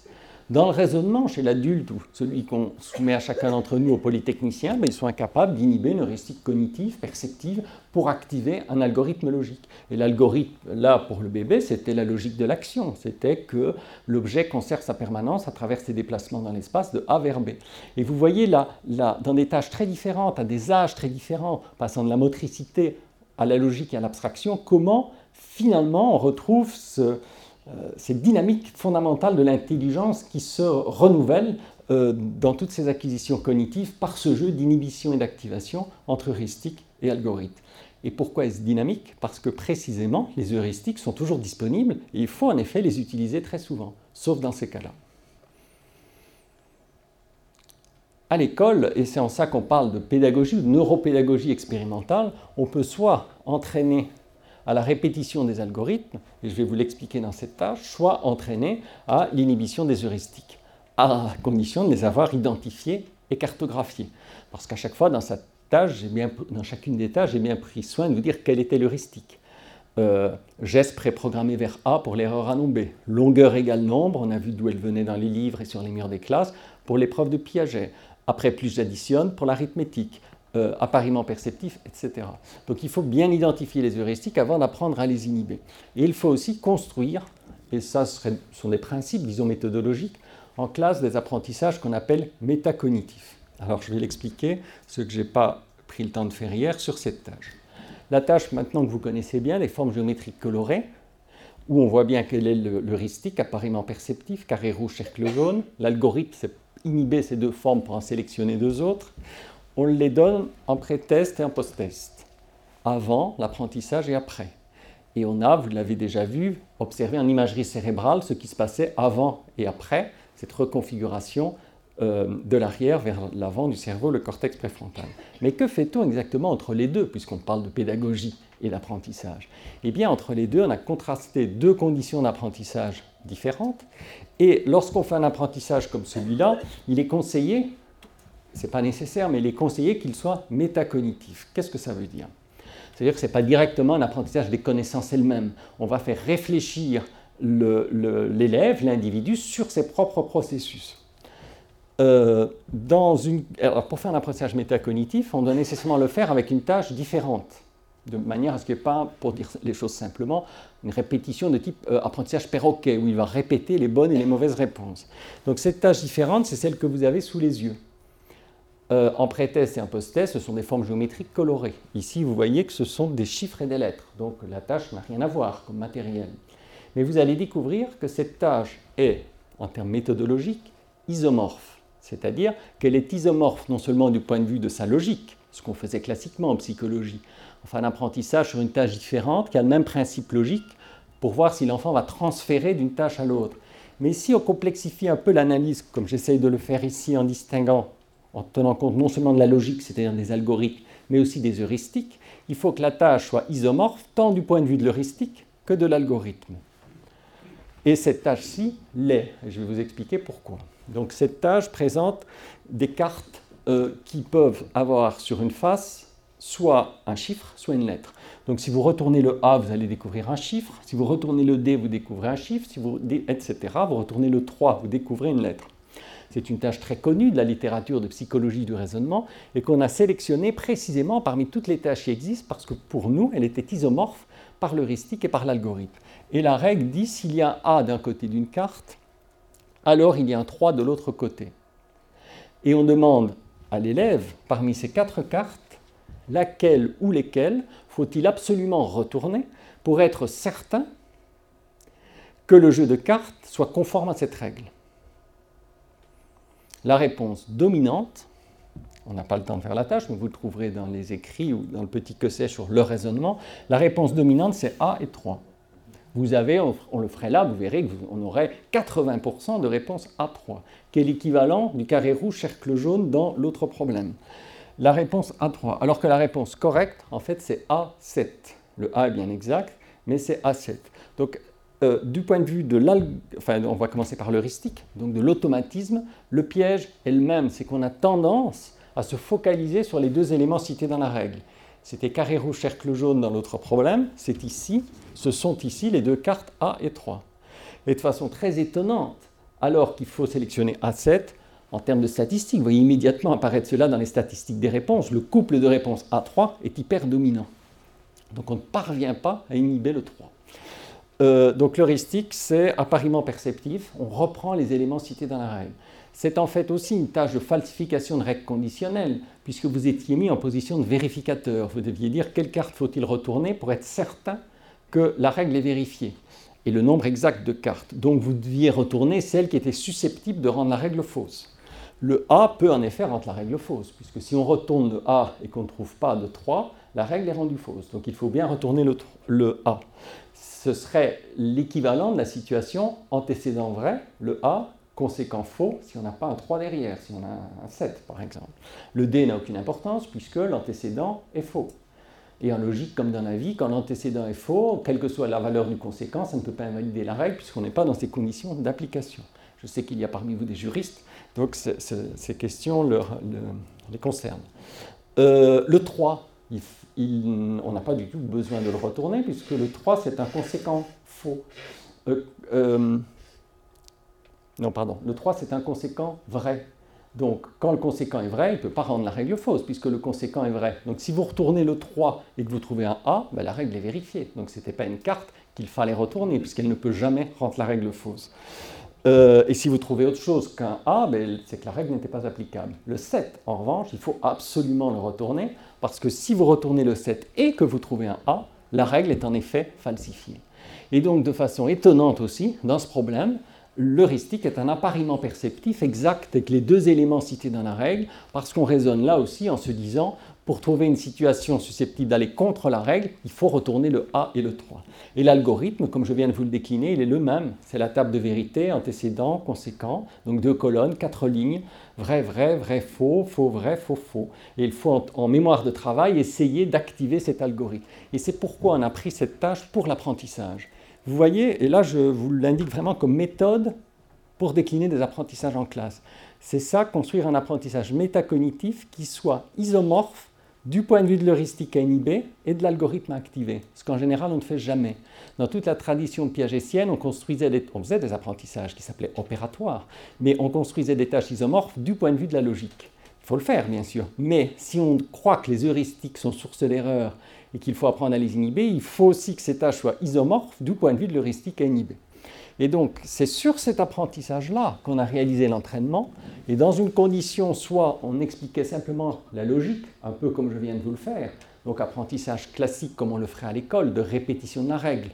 On pense en général que quand on se trompe dans un problème de logique, ben, il faut réexpliquer, ce qu'on fait toujours. Et euh, euh, l'autre apprentissage, qui pour nous était l'apprentissage d'intérêt, même si les deux se font dans des conditions tout aussi euh, stimulantes, euh, portait spécifiquement sur l'inhibition de l'heuristique du carton A3 qui correspond à l'heuristique d'appariement perceptif. Et c'est après ces deux groupes indépendants qui ont chacun fait, de groupes d'élèves, un apprentissage, c'est après cela qu'on a observé ce qui se passait dans les performances, donc ceux qui corrigeaient l'erreur ou non. On a remarqué donc cette fois dans la tâche initiale, donc c'est un transfert. En pédagogie ou en sciences des apprentissages, il y a deux choses qui comptent, le transfert d'une tâche à l'autre et la stabilisation dans le temps. Donc ici, on teste bien un transfert, puisque la tâche du pré-test et du post-test n'a du point de vue de son matériel rien à voir. C'était des lettres et des euh, chiffres pour l'apprentissage, ce sont des formes géométriques colorées pour le pré-test et le post-test. En revanche, au niveau métacognitif, elles sont extrêmement ressemblantes, puisqu'elles exigent d'inhiber la même stratégie heuristique qui est suractivée et euh, euh, d'aller rechercher, donc de réactiver l'algorithme exact qui est la table de vérité. On a observé que dans l'apprentissage à la logique, tous les sujets ah, dans l'apprentissage à la logique, lors de l'apprentissage, tous les élèves réussissent Évidemment, ils, comprennent la tâche et réactivent très rapidement cette logique, comme dans l'apprentissage dit à l'inhibition. Mais ce qui nous a intéressé, c'est de voir si leur réussite dans l'apprentissage allait ou non allait ou non se transférer en post-test. Alors vous voyez déjà sur les données comportementales que dans le groupe, le premier groupe qui est ici le groupe logique, qui est appelé le groupe contrôle, les performances ne bougent pas. Il y a même un élève qui avait réussi en pré-test et qui échoue en post-test. Si vous regardez de près, il y avait trois réussites là, il y en a deux. Celui-là s'est dit, mais parce qu'on me repose la même tâche, c'est peut-être que je m'étais trompé, alors qu'il avait réussi. Euh, et il se trompe ensuite. Il n'y a que dans le groupe qui a eu cet apprentissage ciblé sur l'inhibition de l'heuristique et sa prise de conscience qu'on observe un changement statistiquement significatif des performances, et encore pas chez tous. Mais c'est, euh, en termes de statistiques d'apprentissage, c'est très net. On peut imaginer qu'un apprentissage plus intense ou systématique à ce processus inhibiteur entraînerait un, switching chez tous. Et comme on fait vraiment de la pédagogie différenciée à ce moment-là, c'est enfin, chez tous les élèves, mais en particulier chez ceux qui avaient trouvé la solution après inhibition de l'heuristique et qui l'avaient transférée dans une tâche nouvelle qui était celle pré-test, post-test, c'est chez ceux-là et uniquement chez eux qu'on a découvert cette reconfiguration neuronale postéro-antérieure dont je vous parle depuis tout à l'heure. Et c'est comme ça qu'on l'a découverte par des groupes d'élèves et d'apprentissage différents qui, dans le matériel, vous voyez, vous auriez pu vous dire, bon, ben, ils sont à peine différents, ces apprentissages. Euh, c'est la même tâche, ce sont les mêmes cartons-réponses. Là, on a simplement ce qui aurait pu euh, euh, paraître quelque chose de cosmétique sur le plan pédagogique. Ajouter un filtre inhibiteur avec une action inhibitrice. Je vous rappelle que le filtre inhibiteur qu'on a vu hier est transparent, parce que ce n'est pas un entraînement de la mémoire de travail, comme le font d'autres auteurs, euh, c'est un entraînement de l'inhibition en mémoire de travail. Donc l'erreur est positive, importante, puisque c'est l'heuristique qui fonctionne toujours, il ne faut pas la supprimer définitivement.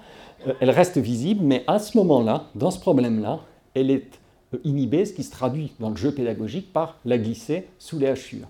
Et dans la zone centrale d'activation, l'élève doit, en réfléchissant, en déclinant son algorithme, activer la réponse à 7. Et euh, ce détail, pour moi ce n'en est pas un, mais ça peut en paraître un, ce détail de présentation ou de jeu que l'on fait avec l'élève, c'est ce seul détail euh, qui entraîne la reconfiguration cérébrale que vous avez sous les yeux, c'est-à-dire une vicariance, comme je l'évoquais tout à l'heure, utiliser des réseaux neuronaux différents dans la même tâche pour atteindre le même but, réussir un problème de logique.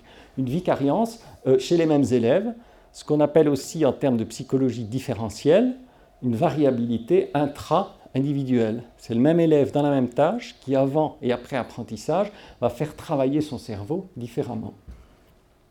Et on retrouve, comme dans tous les exemples précédents, mais pour les programmes scolaires, on est dans penser, raisonner, on voit combien penser, raisonner, c'est pas seulement répéter les algorithmes, réexpliquer la logique quand on s'est trompé dans un problème de logique, c'est un peu plus subtil, c'est inhiber les heuristiques après en avoir pris conscience pour activer les algorithmes.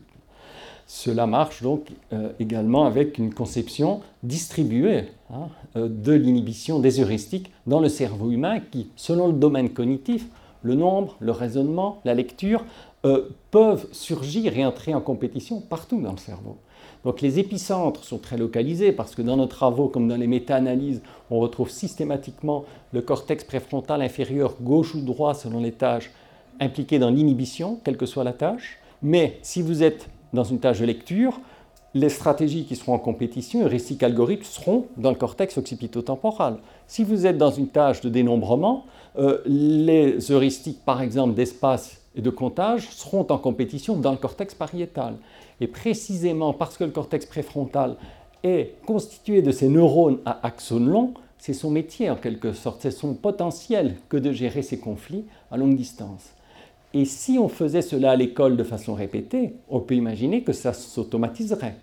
On peut imaginer que cette gestion de conflit soit transférée dans les régions euh, initiales elles-mêmes. On peut aussi imaginer que la myélinisation, c'est-à-dire la matière blanche qui entoure les axones, s'épaississant au cours du développement, la vitesse de conduction de l'influx nerveux devient de plus en plus grande. On le sait que cette vitesse permet très très vite d'envoyer des ordres inhibiteurs et activateurs à longue distance, et que ce serait ça l'automatisation de la métacognition. Donc le but de cet apprentissage, mais où on répète non pas l'heuristique ou l'algorithme lui-même, on répète l'inhibition de l'heuristique pour l'activation de l'algorithme. Ce dernier exemple concernait donc penser et raisonner. Nous allons voir un ultime exemple concernant le respect d'autrui, la tolérance et la paix, qui est aussi au cœur des programmes scolaires. Mais avant de passer à ces exemples, je vais vous dire que là, je ne vous ai donné que quelques exemples ponctuels de ce que sont, pour vous expliquer le principe, des heuristiques scolaires. Longueur égale nombre.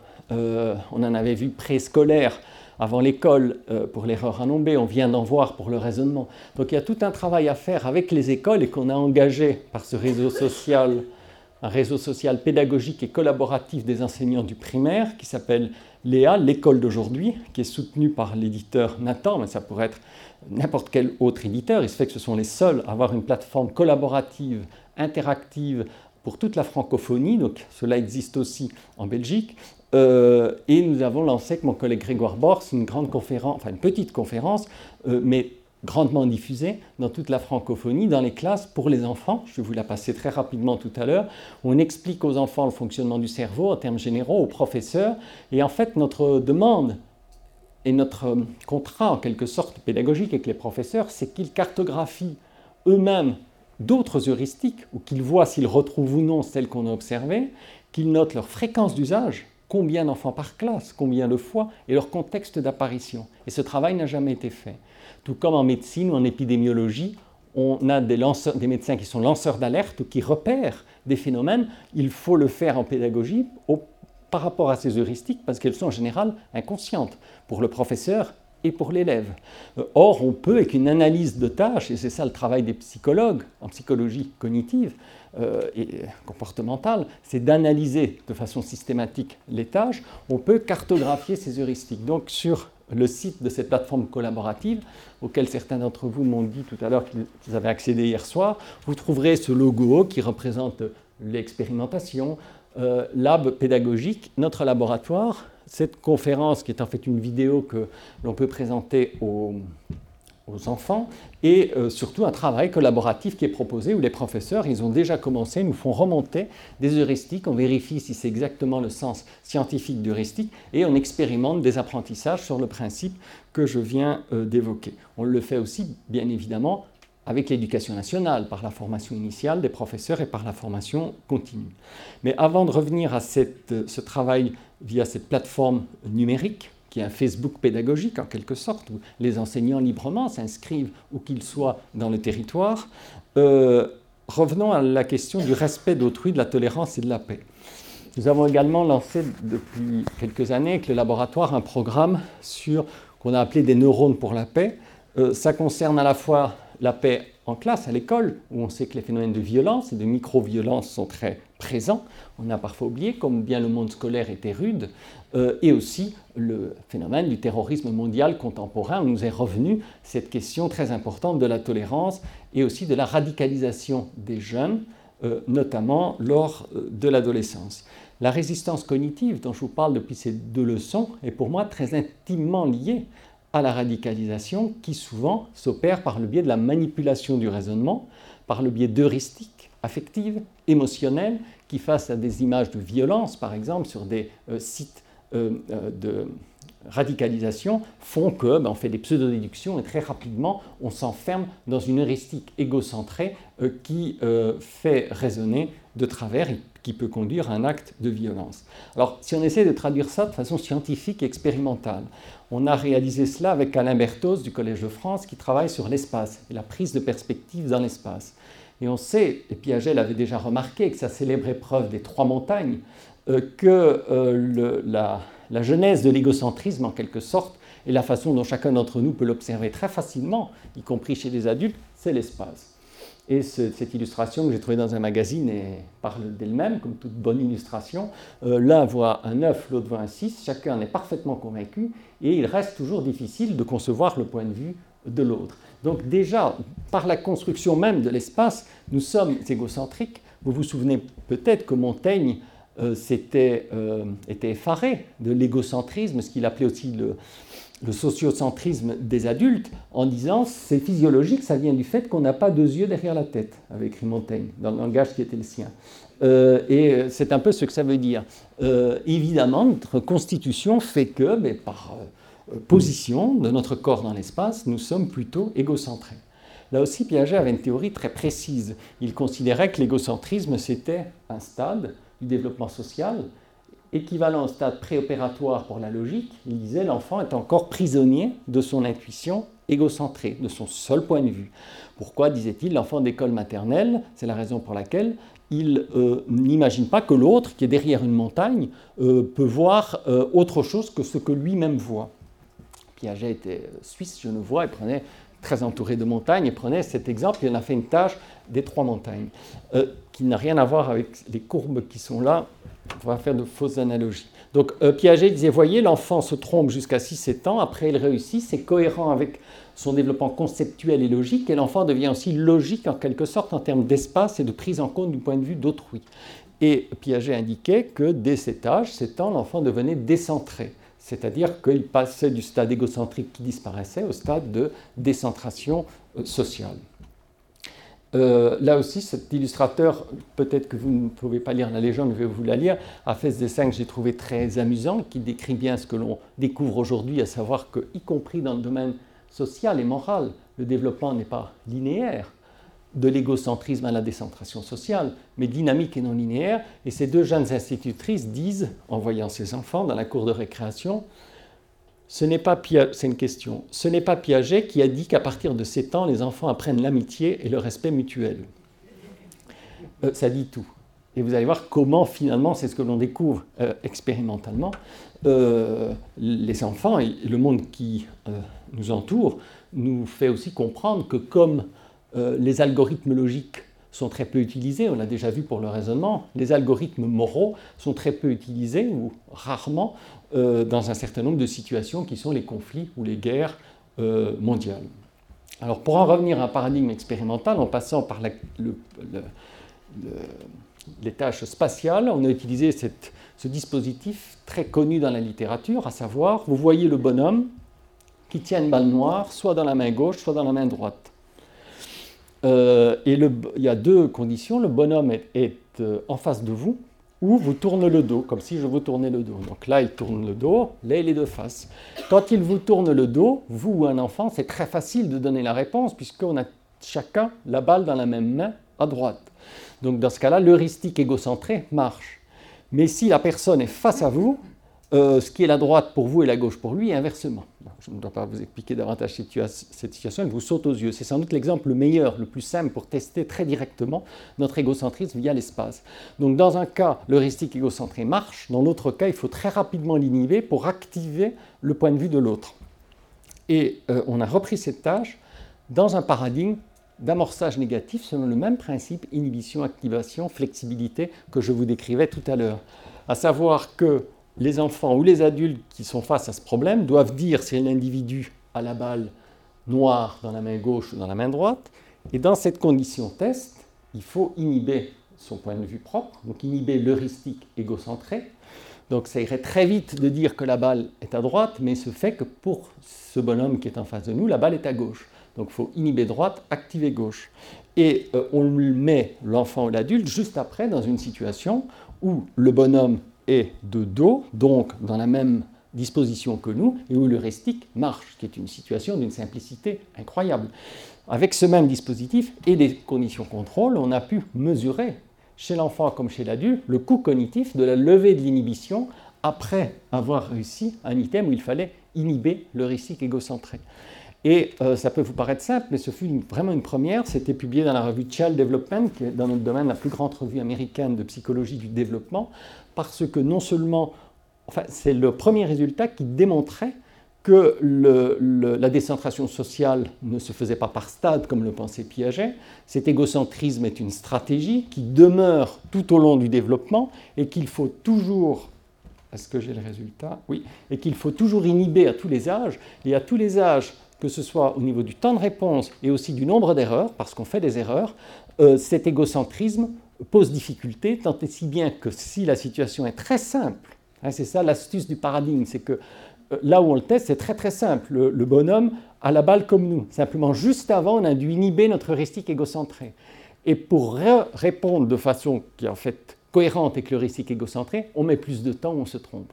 Ce qui montre de façon rétroactive que juste avant dans la séquence, on avait dû inhiber, et ça avait eu un coût pour nous que d'inhiber notre point de vue égocentré. Et là, on teste la flexibilité, mais dans le domaine social, spatial et social, la prise en compte du point de vue d'autrui. Euh, donc l'inhibition appliquée à l'heuristique spatiale de point de vue propre au point de vue autre, dit autrement, donc c'est ce qu'on appelle l'heuristique égocentré versus l'algorithme allocentré ou hétérocentré. Allocentré, c'est regarder euh, une, carte, un plan, plutôt que de suivre le chemin de façon égocentrée. Vous avez peut-être à l'esprit, pour ceux d'entre vous qui s'intéressent à l'espace, le GPS.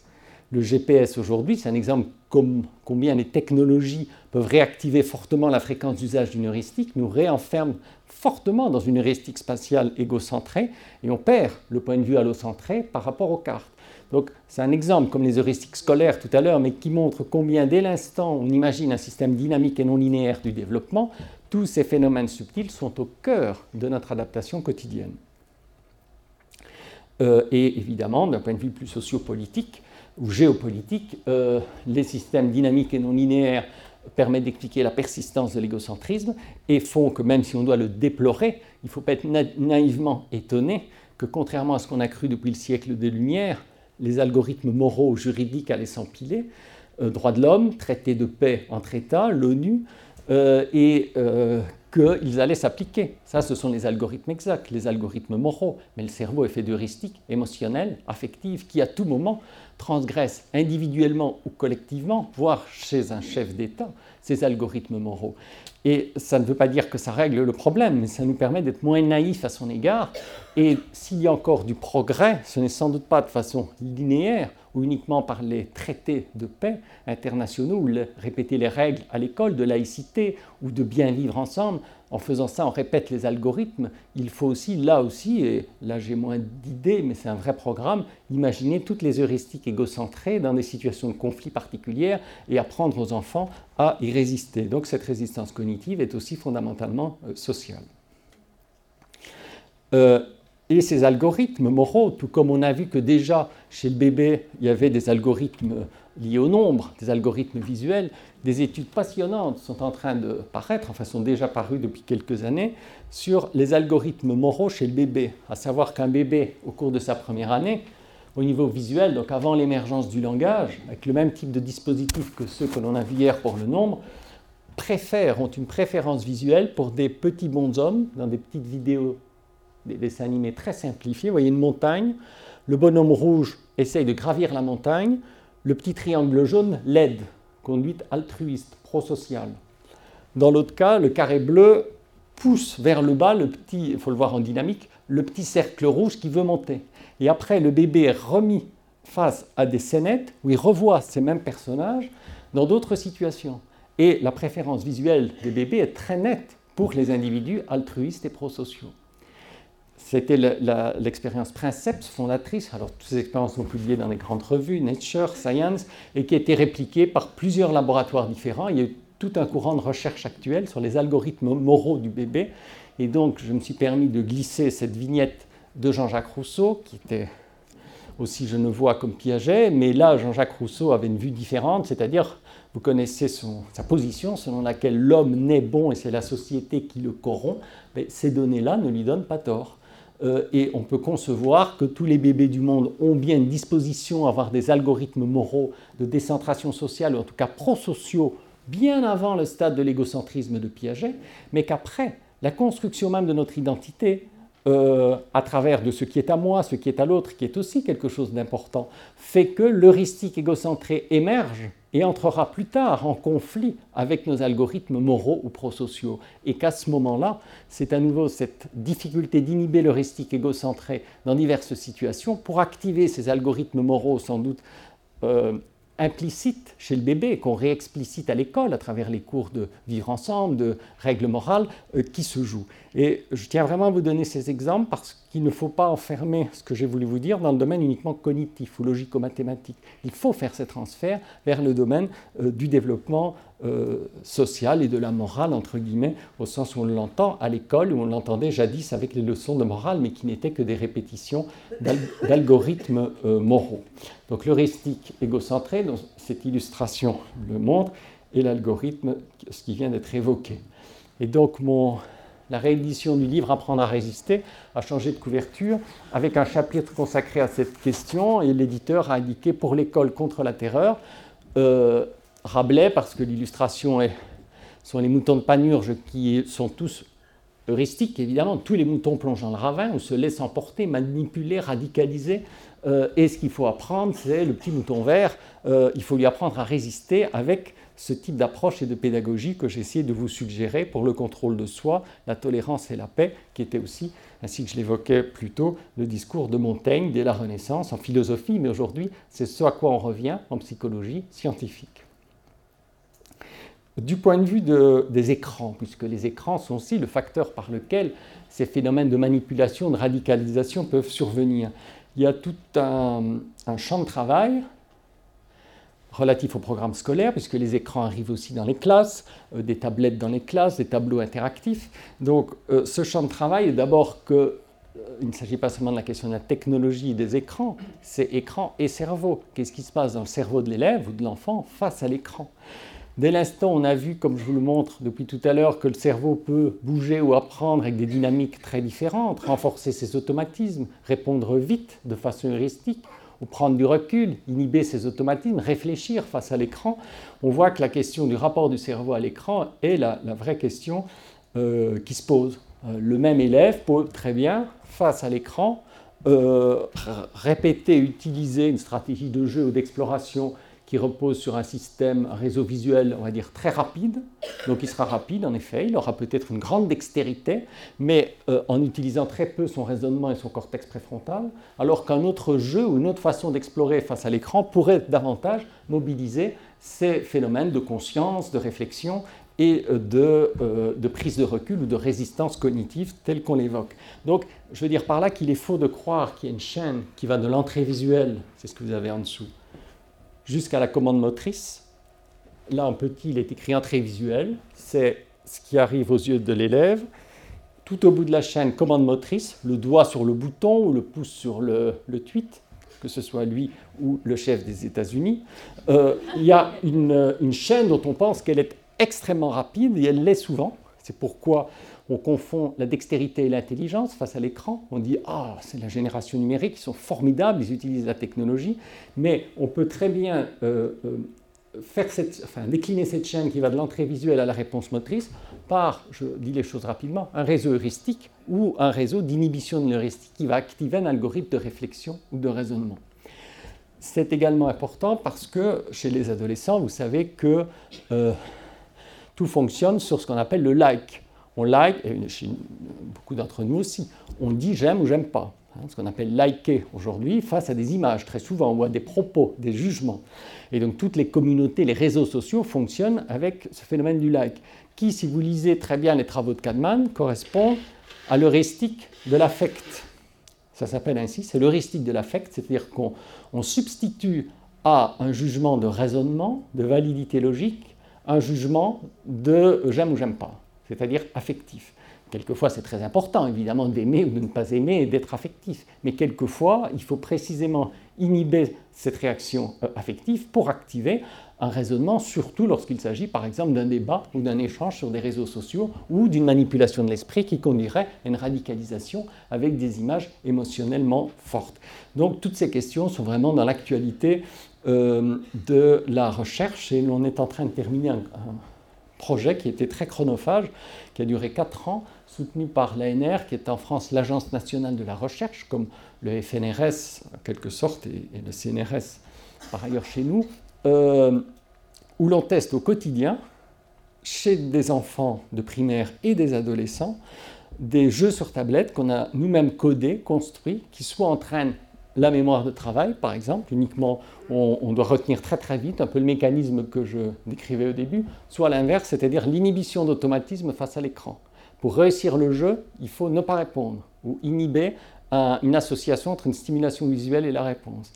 Et on a réalisé cet entraînement 15 minutes par jour. Les enfants le font chez eux à la maison, sur la tablette, ce qui nous permet, on a donné à chacun une tablette, ce qui nous permet d'avoir une mesure de leur temps de jeu, des performances qu'ils ont obtenues. Comme dans les jeux vidéo aujourd'hui, il y a des scores, des étapes que l'on peut atteindre. On a huit niveaux, et donc de jour en jour, les enfants gravissent en niveau, quelquefois redescendent, remontent. Euh, et on mesure tous les paramètres qui peuvent l'être autant que possible, le temps de jeu, les, progrès des enfants. Et euh, en pré-test et en post-test, avant l'entraînement, un mois après, on euh, examine le cerveau sous toutes ses coutures, je dirais, depuis des mesures génétiques par ailleurs salivaires à l'IRM fonctionnel, l'IRM structural, la forme des sillons, la connectivité, la matière blanche dont je parlais tout à l'heure, qui crée ces connectivités au cours de l'apprentissage. Donc ça sont vraiment des sciences de la vie, mais ce qui se passe entre les deux, c'est de la pédagogie à la maison, un jeu sur écran avec les parents. Et en pré-test et en post-test, on a aussi toute une batterie d'épreuves scolaires sur lire, écrire, compter, penser, respecter autrui, avec le dispositif que j'évoquais tout à l'heure, pour voir si cet entraînement quotidien par un jeu, disons, qui serait intelligent à la résistance cognitive, entraîne des transferts pédagogiques proches et lointains dans d'autres tâches cognitives et scolaires. Euh, cela pour dire que bien sûr, il y a le temps d'exposition aux écrans qu'il faut contrôler, qu'il faut sans doute diminuer, mais euh, à temps d'exposition égale, euh, l'essentiel, c'est de savoir quels processus neurocognitifs sont exercés ou sont entraînés sur les écrans. Et en amont, ces recherches et d'autres pourront euh, orienter, conseiller les concepteurs de jeux pédagogiques, numériques, euh, à concevoir des jeux qui seraient utiles ou conformes aux découvertes des lois de fonctionnement et d'apprentissage du cerveau. Et donc on pourrait détailler, comme c'est fait sur ces diapos, tous les circuits qui se mettent en place entre ce qui est capté par l'œil, l'automatisme moteur de réponse, l'entraînement aussi des circuits dopaminergiques liés à la récompense, et on sait que la récompense dans le jeu libère euh, euh, de la dopamine qui va euh, créer une certaine motivation, une certaine émotion, mais qu'elle pourrait, par la nature même du jeu qui aurait été construit, aussi entraîner le cortex préfrontal à inhiber des réactions impulsives et quelquefois ben, réussir, ça sera pas répondre trop vite et réfléchir. Ce qui existe déjà un peu dans les jeux de stratégie. Hein, mais ce serait vraiment quelque chose à renforcer. En tout cas, on essaye d'étudier cela euh, scientifiquement dans le contexte tout à fait contemporain des jeux euh, avec les enfants. Nous avons aussi publié aux éditions Le Pommier, euh, pour ceux d'entre vous qui l'intéressent, un manuel qui s'appelle Les écrans, le cerveau et l'enfant, un projet d'éducation et usage raisonné des écrans pour l'école primaire. Et il y a 18 séances, alors vraiment déjà construites, très concrètes, qui sont avec du matériel, qui sont aussi accessibles sur le site de l'Académie des sciences La main à la pâte en France, une fondation de l'Académie des sciences. Et euh, ça s'appelle Guide du maître cycle 2 et 3. C'est pour le primaire, mais pour moi, on peut déjà l'utiliser en maternelle. il y a toute une série de jeux euh, qui entraînent l'enfant, par exemple, à inhiber ses automatismes face à l'écran, d'autres à prendre conscience du temps qui passe. Les enfants sont en, en, en paire, l'un joue l'autre un chronomètre et mesure le temps de jeu. Euh, et l'enfant qui a joué doit dire combien de temps il a joué, évaluation subjective du temps qui passe. L'autre enfant a l'évaluation objective puisqu'il tenait le chronomètre. Et comme vous pouvez l'imaginer, il y a toujours un écart. Et un écart en, défaveur de l'évaluation subjective, c'est-à-dire qu'on croit toujours qu'on a passé moins de temps alors qu'on a passé beaucoup de temps, qui est l'un des vrais problèmes, le contrôle du temps. Donc rien que de faire ce jeu, avec les enfants, ça leur donne un, ça éveille un mécanisme de métacognitif, de conscience du temps qui passe. Et ainsi 18 séances euh, qu'on essaye euh, de décliner en fonction de ce que l'on découvre par ailleurs dans la recherche euh, scientifique. Donc lire, écrire, compter, penser, respecter autrui, nous avons vu des exemples pour chacune de ces étapes qui se croisent aussi avec la question qui vient d'être évoquée des écrans, puisque c'est dans le monde réel, mais aussi face aux écrans qui sont devenus partie du monde réel.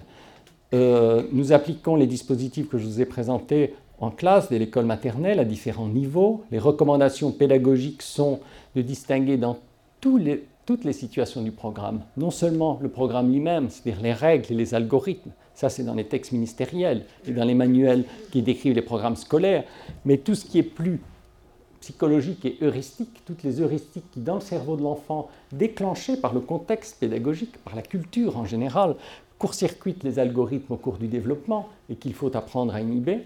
Et il faut donc très concrètement que les professeurs créent à chaque fois une situation avec conflit cognitif et sans conflit cognitif, et les mettre en regard l'une de l'autre l'heuristique marche, l'heuristique ne marche pas. Et c'est une façon, avec des exercices comme celui euh, dont nous proposons une épure, mais on peut en imaginer d'autres, on peut entraîner cette inhibition qui, une fois de plus, est sous-tendue par une partie essentielle de notre cerveau, et chez l'homme, dans l'histoire de la phylogenèse, le cortex préfrontal. Donc voilà ce qui anime mon laboratoire que je vous ai déjà présenté hier, qui fut toujours depuis Alfred Binet à la fin du 19e, au quatrième étage du 46 rue Saint-Jacques à la Sorbonne, consacré à ces questions de psychologie de l'enfant, d'intelligence, en lien avec l'école. Nous co-signons régulièrement des conventions avec les recteurs euh, d'académie, qui sont chez nous les recteurs, chez vous c'est présidents d'université, en France ce sont les, directeurs de la scolarité primaire et secondaire. Euh, voilà une visite des recteurs au laboratoire. On tient vraiment à officialiser cela parce que autant, comme je l'ai dit, on travaille des groupes privés comme Nathan parce qu'ils ont conçu des plateformes pédagogiques et numériques qui n'existent pas dans l'éducation nationale et qui permettent aux professeurs de façon participative de cartographier les heuristiques, d'essayer de les inhiber, mais on tient beaucoup à ce que ça passe aussi via les rectorats les plus officiels dans la formation initiale et continue des professeurs dans l'éducation euh, nationale. Euh, voilà euh, le lab pédagogique qui lui est sur le site de Nathan, aussi avec des classes belges qui sont déjà engagées. Nous avons des classes qui viennent de toute la francophonie, les pays qui sont en vert. Les enfants posent beaucoup de questions, leur expliquent.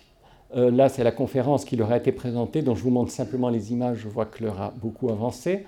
On explique aux enfants à quoi sert le cerveau, l'histoire des neurosciences depuis la Renaissance, dissection du corps humain, dessin du cerveau par l'anatomiste belgo-italien André Vézal, découverte du neurone, prix Nobel par deux Espagnols à la fin du 19e siècle, début du 20e, et aujourd'hui l'imagerie cérébrale fonctionnelle dans des laboratoires comme le nôtre et auxquels ils peuvent collaborer, qui permettent, dans le cerveau de l'enfant et de l'adulte, d'explorer ces réseaux de neurones.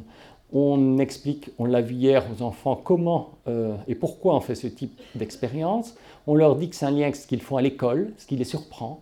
Et des professeurs nous ont dit, les enfants étaient très surpris qu'on leur ait jamais parlé du cerveau et que ça soit utile pour l'école. Euh, on leur explique aussi que quand ils dorment, leur cerveau continue de travailler, et c'est démontré en imagerie cérébrale, pour consolider les apprentissages de la journée, pas seulement pour se reposer. On rejoue les apprentissages de la journée et on stabilise les connexions neuronales.